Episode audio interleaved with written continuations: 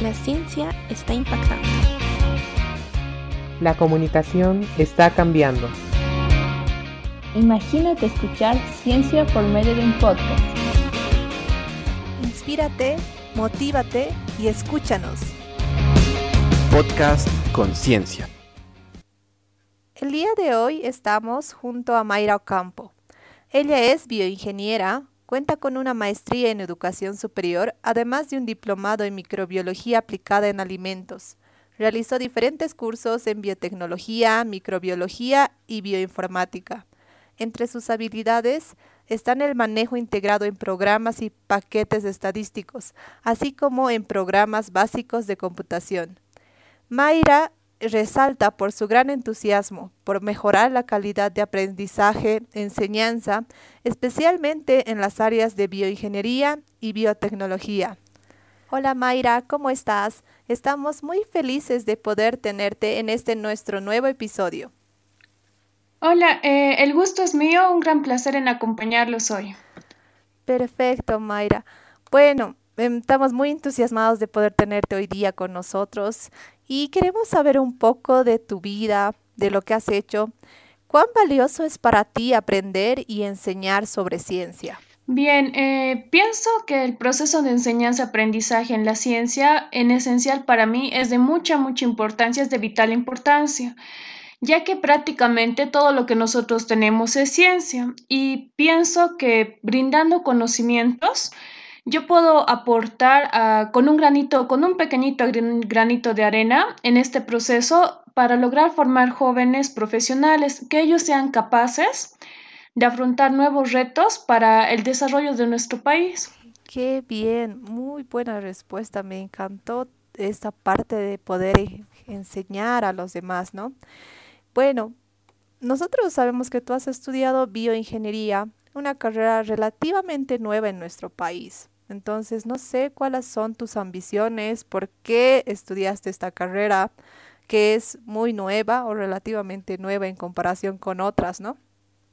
Sí, claro. Eh, me gustaría compartirles un poquito de por qué estudié esta carrera. En, en, en principio, yo desde pequeña siempre he tenido la inquietud de, investigar un poquito más sobre estos microorganismos.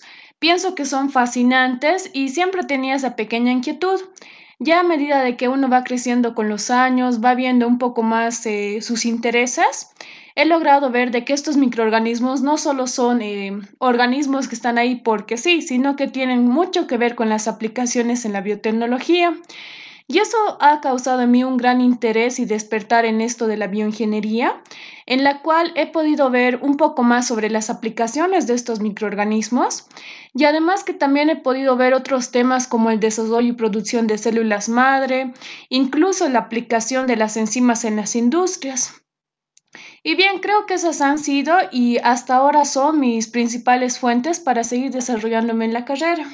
Wow, qué interesante esto de ver un poquito más allá de lo que es común entre la gente, ¿no?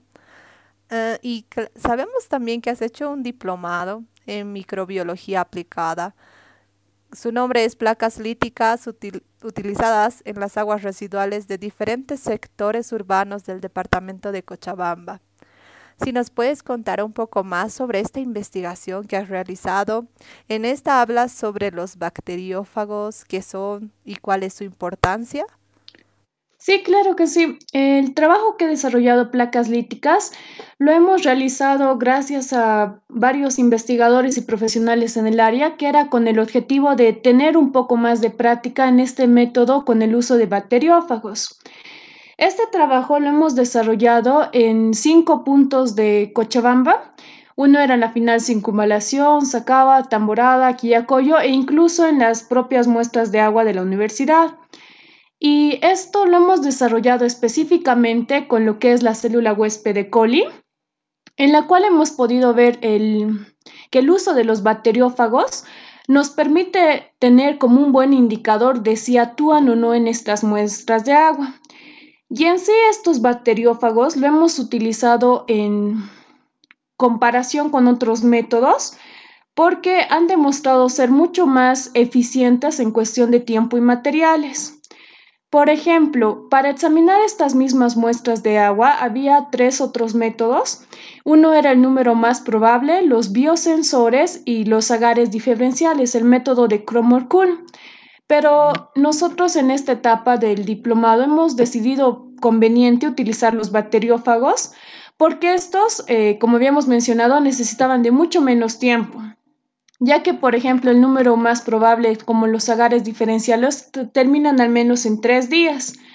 Pero este nos ahorraba un montón de tiempo y además que también nos ahorraba mucho lo que era costos, no teníamos que invertir en lo que eran agares diferenciados. Ahora bien, para responder de qué son los bacteriófagos, podríamos indicar que estos son específicamente como los parásitos de las bacterias. ¿Por qué? Porque van a ser los virus que se van a encargar principalmente de afectar a las bacterias y generalmente afectan a lo que es la familia de Escherichia.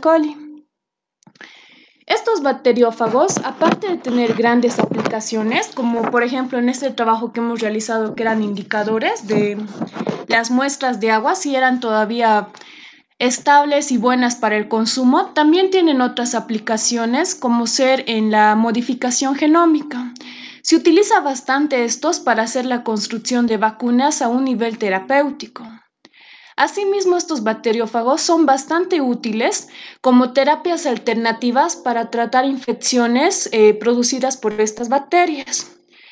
Y gracias a esto surge lo que es ahora, se está desarrollando bastante en varios países, lo que es la fagoterapia. Esta ayuda a contrarrestar a los patógenos mediante la aplicación de estos bacteriófagos que solo van a ir a atacar específicamente a estos patógenos. Entonces, como pueden observar, los bacteriófagos sí son algo relativamente nuevo, digamos acá, pero ya han sido utilizados por mucho tiempo en otros países y se ha visto por conveniente que son mucho más efectivos en cuestión de tiempo, costos y materiales. Por lo tanto, en el trabajo de diplomado lo que hemos tratado de demostrar es eso, ¿no? De que podemos utilizarlos adecuadamente y poder eh, utilizar nuevos métodos que no, tengan, que no tengamos que recurrir a mayores costos o mayor tiempo. Wow, súper interesante lo que nos acabas de contar sobre tu investigación, justamente microbiología aplicada, ¿no?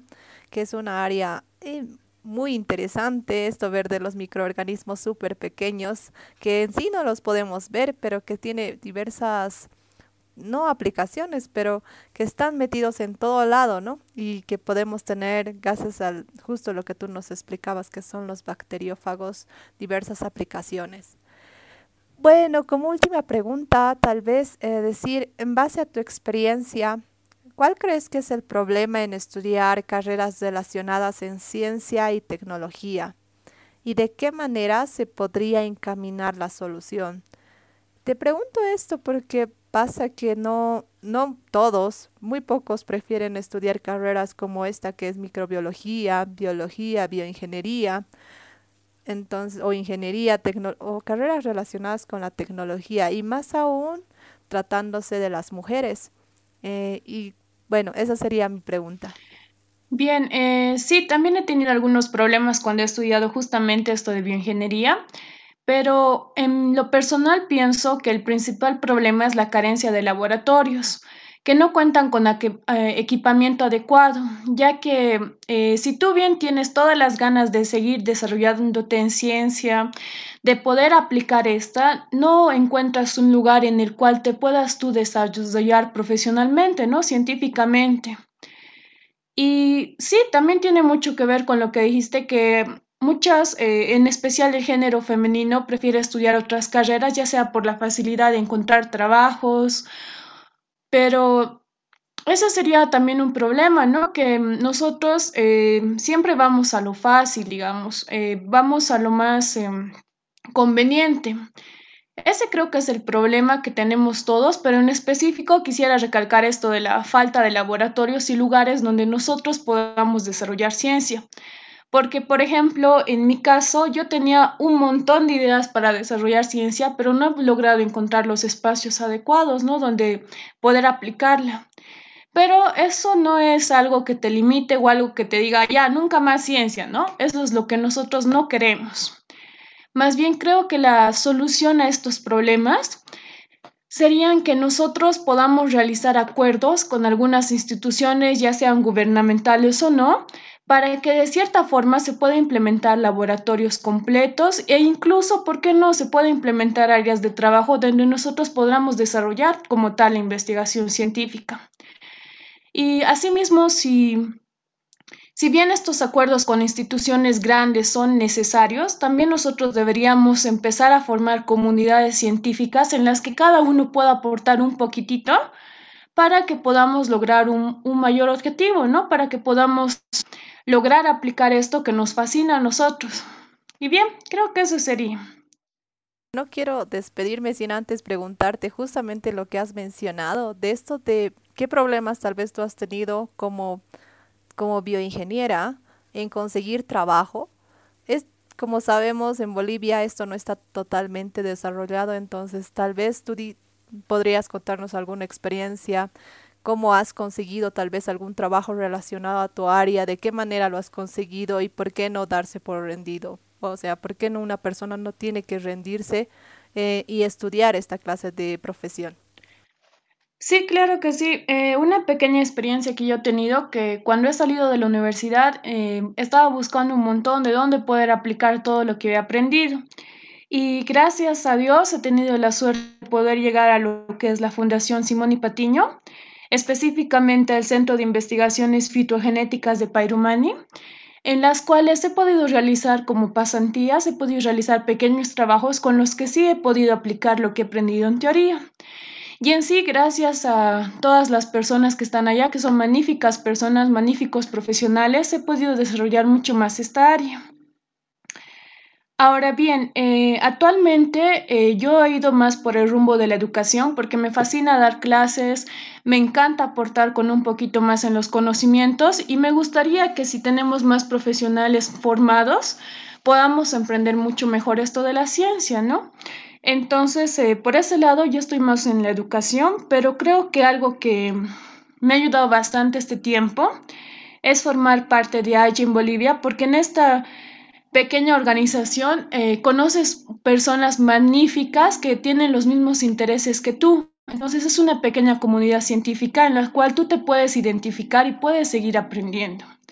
Entonces creo que eso también sería una gran solución, ¿no? Que busquemos pequeñas comunidades en las que nosotros podamos aportar con ideas, podamos seguir creciendo y podamos llegar a un objetivo mayor para nuestro país. Mira, me, me agrada esa parte que dices que hay en Bolivia es como una es una organización en la que no solo se encuentra personas, estudiantes, están también profesionales relacionados con las áreas de biología, generalmente biología, pero no solo nos cerramos a esto, ¿no? AYEM abarca áreas desde medicina, tiene personas o estudiantes en, en informática, o sea, es un gran, una organización que acapara varias áreas, que no solo se cierra una.